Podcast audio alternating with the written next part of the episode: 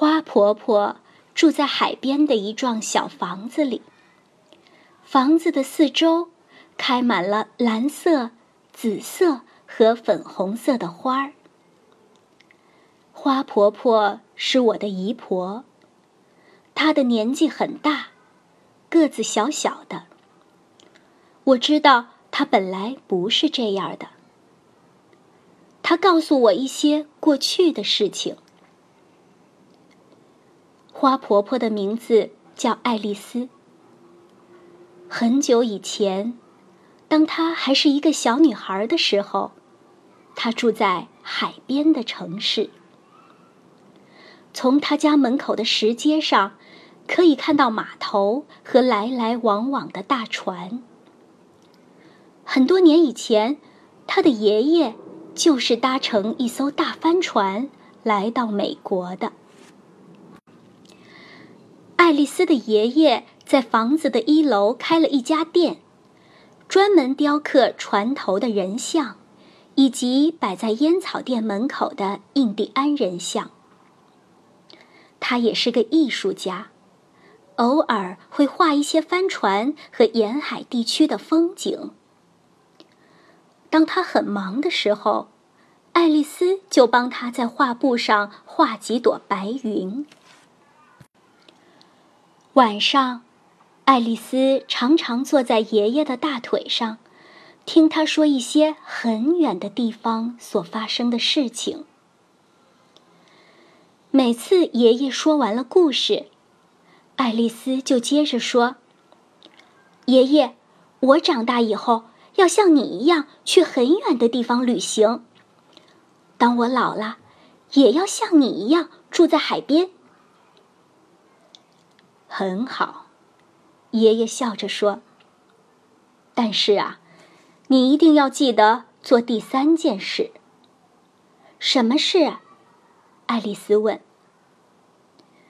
做一件让世界变得更美丽的事。好啊，爱丽丝答应的又快又大声。但是，她还不知道将来会做什么样的事。他每天起床、洗脸、吃早餐、上学、放学、做功课，这就是他的生活。渐渐的，爱丽丝长大了。爱丽丝决定去做她答应爷爷的三件事。她离开了家乡，住在一个离海边很远的城市。他在图书馆工作，每天清理书上的灰尘，把书本排列整齐。并且帮助大家找到他们想看的书。他自己也看了很多书，都是很远的地方所发生的故事。这时候，大家都称呼他卢菲斯小姐。冬天里，卢菲斯有时候会到公园中央的温室里看花草。温暖潮湿的空气中，散发着一股甜甜的茉莉花香。他深深的吸了一口气，嗯，有热带岛屿的气息，可惜不是真正的热带岛屿。因此，卢菲斯来到了一座真正的热带小岛。岛上的人把猴子和鹦鹉当作宠物。他在海边散步，捡一些美丽的贝壳。有一天，他遇见了渔村的村长百瑞佳。于是，卢菲斯到了村长的家，认识了村长太太。百瑞家剥开绿色的椰子，请他喝椰子汁。他离开时，还送他一个漂亮的珍珠贝，上面刻着一只天堂鸟和一行字：“我永远记得你。”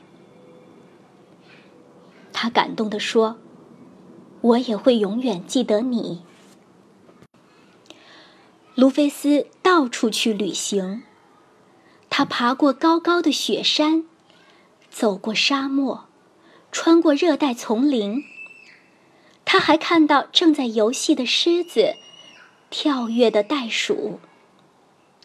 每经过一个地方，他都结交了一些难忘的好朋友。最后，他来到东方的一个小国家。他在骑骆驼的时候，不小心摔了下来，他的背部受伤了。哎，我真是笨手笨脚，他说。算了，我已经走过那么多地方，也许我应该做第二件事，到海边找个房子住下来。卢菲斯从新房子的走廊上。可以看见太阳升起来，横过天空，然后慢慢的落入海中。新房子的前面围了一些石头，他在石头中间开辟了一座花园。当他撒下花种子的时候，心里非常快乐。对了，我答应过爷爷。要做一件让世界变得更美丽的事，但是做什么好呢？这世界已经够美了。他常常望着大海，不停的想着这个问题。第二年春天，他背部的伤又发作了，大部分的时间，他都躺在床上。他在去年夏天撒下的种子，不知不觉的已经开花了。他从卧室的窗口望出去，可以看到蓝色、紫色和粉红色的花朵轻轻的摇曳着。他非常满意的对自己说：“鲁冰花，我最喜欢这种花了。希望今年夏天。”我可以下床去撒更多的种子，那么明年就会开出更多的鲁冰花了。但是，他一直躺着，没有办法下床。冬天过去，春天又来了。他的身体好多了，可以出门散散步。有一天下午。他慢慢的走到山坡上，他很久没来这里了。当他登上山顶，忍不住惊喜的说：“我真不敢相信自己的眼睛。原来那里开满了一大片蓝色、紫色和粉红色的鲁冰花。”他高兴的蹲下来看着花朵，一定是风和小鸟。从我的花园里把种子带到这里的。忽然，他想到了一个很棒的点子。他立刻回家，写信去订购了一大包鲁冰花种子。整个夏天，他的口袋里装满了种子。他一面散步，一面撒种子。他把种子撒在公路和乡间的小路边，撒在学校附近、教堂后面，撒在空地和高墙下面。只要他经过的地方，他就不停地撒种子，这里撒一点儿，那里撒一点儿。他的背部一点儿也不痛了，每天都高兴地出去撒种子。